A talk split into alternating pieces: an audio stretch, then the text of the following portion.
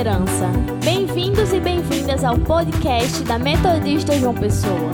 Uma família que ama, acolhe e cuida. Nos acompanhe nas redes sociais. Arroba Metodista João Pessoa. Atos dos Apóstolos. No capítulo 9, nós leremos do 26 ao 30. Diz assim a palavra do Senhor. Tendo chegado em Jerusalém, procurou juntar-se com os discípulos. Todos, porém, o temiam, não acreditando que ele fosse discípulo.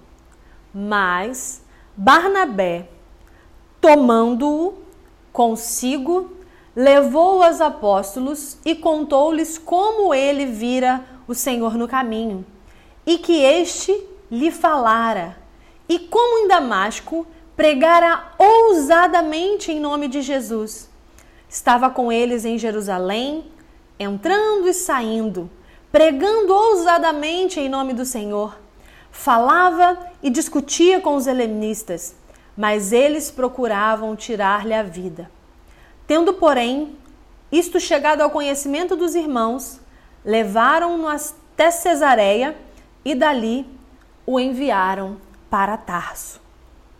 Te louvaram, te louvamos, Senhor, pela tua palavra, te agradecemos pela tua presença e pedimos que mais uma vez ela fale aos nossos corações, por causa da tua misericórdia, por causa da tua bondade, por causa da tua graça. Amém. Nós estamos caminhando né, no texto de Atos dos Apóstolos e nas últimas semanas nós fizemos algumas leituras que não são tão habituais né, no, no púlpito da igreja. É, e caminhamos ali né, por alguns personagens que nem sempre são muito mencionados. E eu, enquanto buscava pensar no sermão que nós partilharíamos hoje, fui em busca de Paulo. Então, é, peguei textos, li bastante o texto bíblico e depois fui atrás de referências e pensamentos e tudo mais. E a história da conversão de Paulo era uma coisa que estava no meu horizonte. E eu pensei, esse vai ser o sermão que nós vamos partilhar na próxima semana. Entretanto, enquanto eu lia o texto, enquanto eu relia o que já foi pregado e o texto e um pouco mais do texto sagrado, outro texto me chamou a atenção. A conversão de Paulo é um texto, é, como a gente pode dizer, é um texto esplendoroso, é um texto que chama a atenção, é um texto poderoso, é uma história impactante. E eu pensei, é essa, é essa história, é esse o sermão que nós vamos partilhar no domingo. Porque as histórias impactantes, elas nos chamam a atenção. As histórias imponentes, as histórias extraordinárias nos chamam a atenção e marcam a nossa vida. Não só no texto sagrado, mas em geral, aquela história mais impactante, a que queremos contar mais vezes, é aquela que sempre retorna né, nas nossas palavras, no nosso pensamento. Aquela história poderosa. E então eu fui guiada pelo Senhor para um outro texto, para uma mensagem que aparentemente não nos parece assim tão poderosa, não nos parece assim tão impactante, não chama a atenção de qualquer um que passa, porque não aconteceu um grande milagre, nada de extraordinário aconteceu no texto que lemos aqui. Ninguém recebeu uma cura milagrosa, ninguém é, recebeu a presença manifestada. Ninguém. Ninguém. Um texto simples, um texto cotidiano, um texto que fala de uma situação que poderíamos dizer a situação do dia a dia. Quem não gosta, né? Do domingo, quando a gente serve a melhor comida. Hoje em dia eu nem sei se é muito assim, mas eu me lembro do meu tempo de criança, que era no domingo que a gente comia frango. era um dia especial. frango assado no domingo. No dia de semana a gente comia ovo. E a gente estava satisfeito também, mas o domingo era especial, espetacular. Mas o que mantinha a gente de pé era a comida de segunda a sábado. Porque se ficássemos esperando só pelo domingo, certamente não daríamos conta de estar de pé. E então esse texto que saltou aos meus olhos, e aí depois de ter estudado bastante sobre Paulo, e esse texto saltar aos meus olhos, eu fui atrás de buscar, né? É, entre a vasta, só que não, biblioteca que eu tenho, referências. E eu encontrei pouquíssima coisa. E na internet, entre as, os textos que eu respeito, né, que sei que são textos sérios, também pouquíssimas referências. E eu disse: Meu Deus, eu quero falar sobre esse homem. Isso está ardendo no meu coração. Eu quero contar essa história, eu quero chamar a atenção, porque no simples, no dia a dia, o Senhor tem feito coisas grandiosas e às vezes os nossos olhos não enxergam. Bom, mas vamos lá depois de tudo isso que eu disse. O texto que lemos é um acontece um pouquinho depois de Paulo ter se convertido. De toda aquela cena que conhecemos, de Paulo que cai, que se encontra com Jesus, que fica cego, que recebe a visita de Ananias, que volta a ver. E depois disso, Paulo começa a pregar né, em todos os lugares e ele começa a ser perseguido por conta da sua pregação. Mas os discípulos de Paulo então o levaram e o desceram por uma muralha e ele chegou a Jerusalém.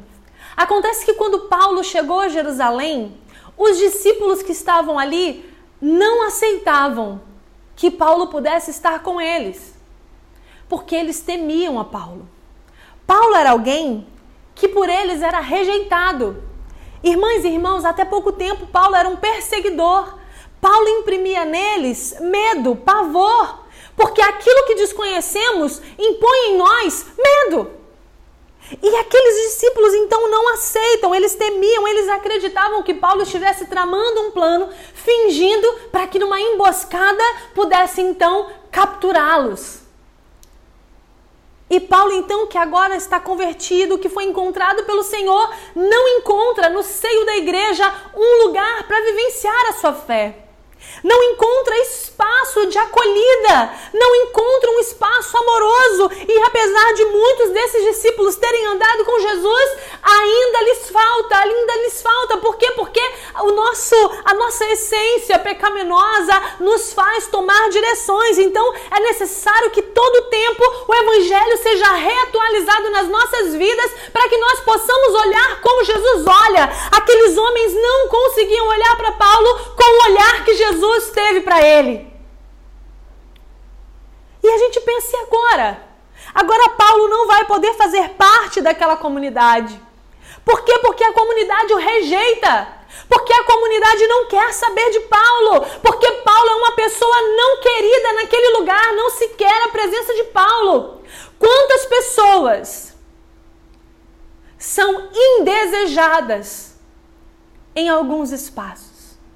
São mal vistas e não podem ser acolhidas, porque, como comunidade, nós não conseguimos ter o olhar de Jesus.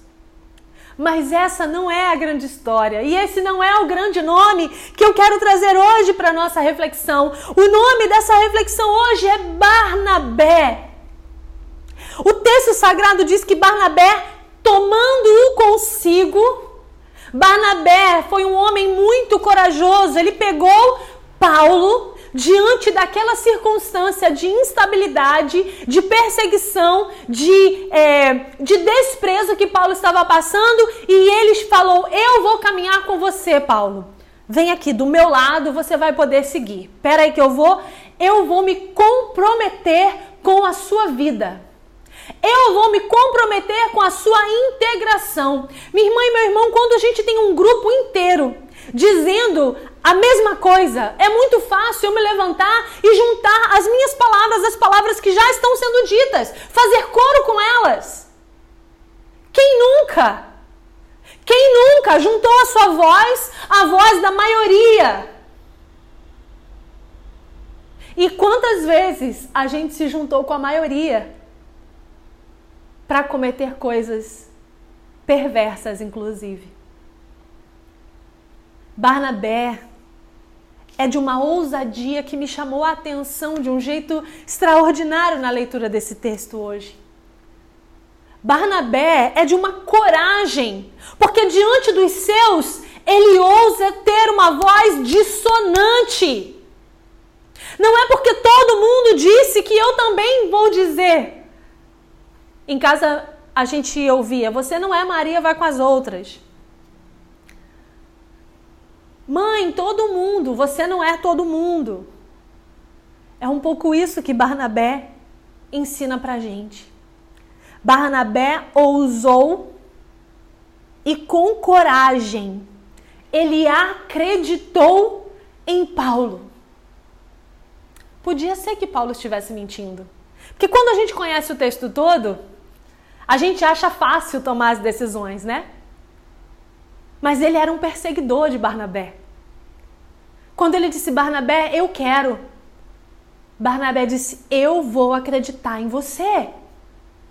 Quantas vezes nos falta fé para acreditar nas pessoas, para investir nas pessoas, para dedicar o nosso tempo às pessoas? Nós falamos que amamos a Jesus. Mas ele disse: se você não ama o seu irmão que você vê, como você vai amar a Deus que você não vê? E aí, minha irmã e meu irmão, eu não estou falando sobre o amor que eu tenho ao meu esposo, eu não estou falando sobre o amor que eu tenho à minha mãe, eu não estou falando do amor que eu tenho aos meus irmãos consanguíneos, porque nisso eu não faço mais do que a minha obrigação. Mas eu estou falando de fé para amar aquela e aquele que são diferentes de mim. Eu estou falando de fé para ter uma voz que das vozes que estão sendo ditas aí ao meu redor e que me, e que me colocam num lugar, inclusive, de incômodo.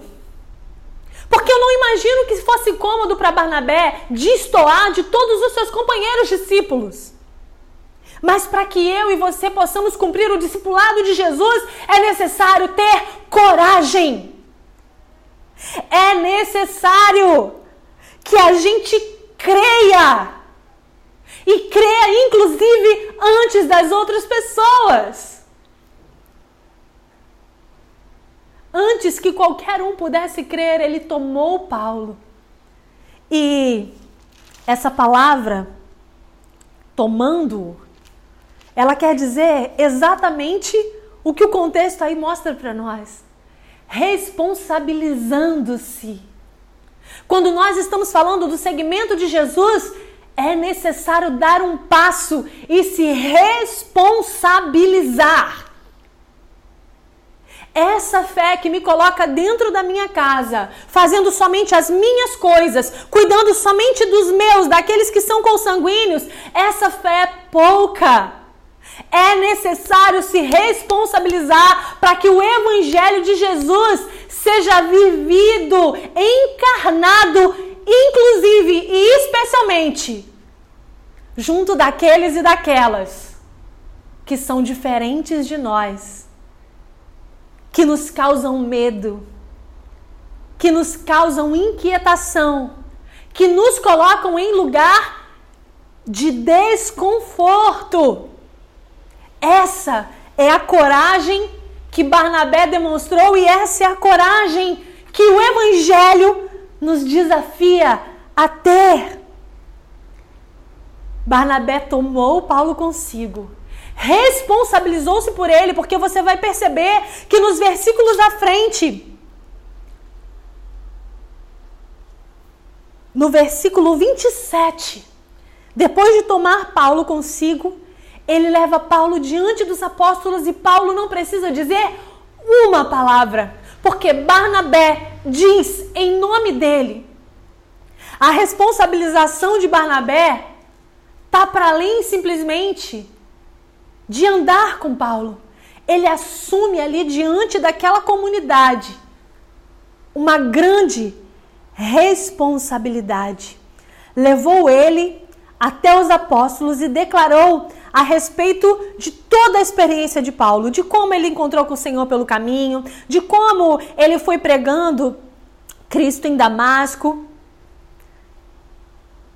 Você pode imaginar que isso aconteceu pouco depois da morte de Estevão.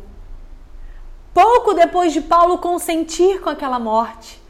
Pouco depois de toda essa trajetória que falamos até aqui, dos, do povo espalhado pelas cidades vizinhas, do evangelho indo com Felipe e com tantos outros que nem são mencionados aqui para tantos lugares. Paulo, esse perseguidor, é por quem é por ele que Barnabé se responsabiliza. Barnabé acredita, Barnabé se responsabiliza. Barnabé tem coragem para fazer essas coisas. E eu quero pensar com você. Paulo é reconhecidamente, né? O grande nome da obra missionária que a igreja empreendeu depois de Jesus. Paulo é a pessoa que tira o evangelho aqui do gueto e transforma esse evangelho num evangelho que se expande para o mundo conhecido. Paulo é essa pessoa. Mas que para que o potencial de Paulo pudesse se realizar, ele contou com a generosidade, com a compaixão, com a coragem, com a fé de Barnabé.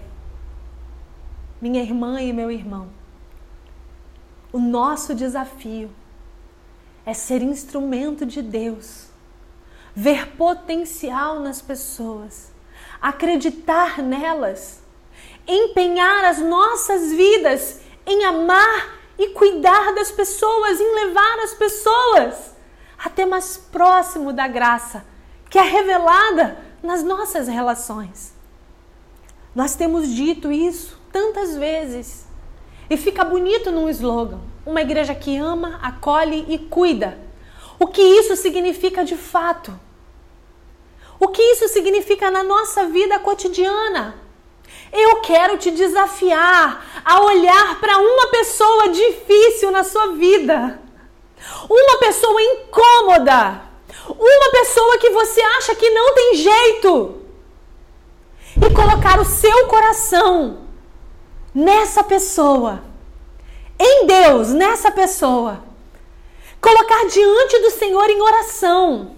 Falar, Senhor, me usa como um instrumento a Deus me direciona como um instrumento teu. Se comprometa, tenha coragem, ouça os desafios que o Senhor tem feito e abra o seu coração para que Ele use a sua vida. Em nome de Jesus, que o nosso evangeliquez não seja só um falar, não seja só um ler o texto bíblico, não seja só um amar as pessoas consanguíneas, mas seja um amar ao diferente, seja um amar o difícil, seja um nos colocar à disposição de Deus para levar diante de quem for, para caminhar com quem for, com responsabilidade, até que o Senhor tenha sua obra completada. Que Deus, na sua infinita graça, olhe para nós como olhou para Barnabé, veja em nós possibilidade e use as nossas vidas para tomar pela mão tantos quantos Saulos estiverem perto de nós, que nos causem medo, que nos causem incômodo e nos ajude a caminhar dia a dia com elas e com eles, até que livremente eles possam servir ao Senhor junto conosco. Eu quero te convidar para um tempo de oração. Deus de amor, de graça e de bondade, nós estamos na tua presença mais uma vez, Senhor. Nós te louvamos, Deus, porque Saulos e Paulos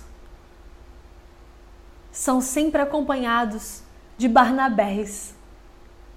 E essa amizade que começa aqui nesse momento de tanta coragem e comprometimento, permanece, Senhor, no fazer a tua missão.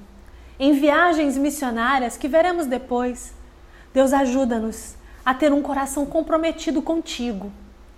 Ajuda-nos, Senhor, a ter um coração comprometido com a tua palavra. Ajuda-nos a ter um, um, coração, Senhor, transformado pelo teu evangelho e um olhar, Senhor, como o teu olhar. Para que nós possamos, Senhor, tomar pelas mãos, nos responsabilizar, caminhar juntos, Senhor. E que isso seja, Senhor, para nós processo de discipulado. Senhor, usa a vida da nossa igreja, Deus. Seja em que contexto for, que nada, Deus, nos impeça de viver os teus propósitos e de ajudar pessoas a chegar na comunidade, a sentirem-se acolhidas, amadas, cuidadas. Esse é o desejo do nosso coração. Por isso, Senhor, eu abençoo cada vida, cada casa, cada família, pedindo que nós, Senhor, como família, sejamos esse instrumento teu. Em nome de Jesus Cristo nós oramos. Amém.